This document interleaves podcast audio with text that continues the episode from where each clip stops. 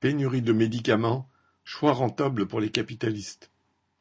Le 3 octobre, l'Agence nationale de sécurité des médicaments, la NSM, a activé un plan hivernal face aux pénuries.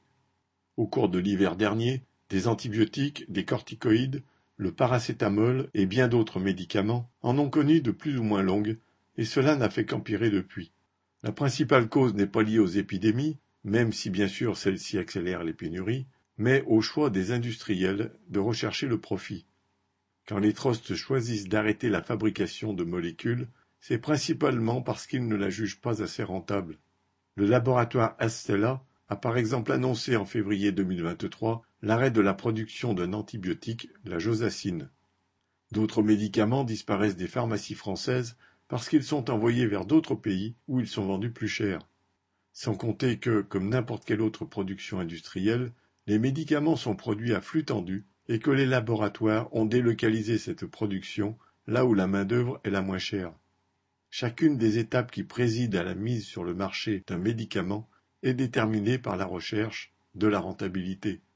Le gouvernement Macron prétend convaincre des industriels, à coût de millions d'euros, de placer leur usine ici plutôt qu'ailleurs.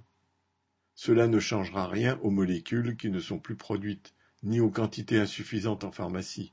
Le gouvernement propose un plan Innovation Santé 2030 entre guillemets de 7 milliards et demi d'euros pour convaincre les capitalistes du secteur pharmaceutique de produire davantage en France. Cet été, le ministre de la Santé a aussi proposé d'augmenter de 10% les prix de l'amoxicilline, l'antibiotique le plus prescrit en France, pour en rendre la production attractive.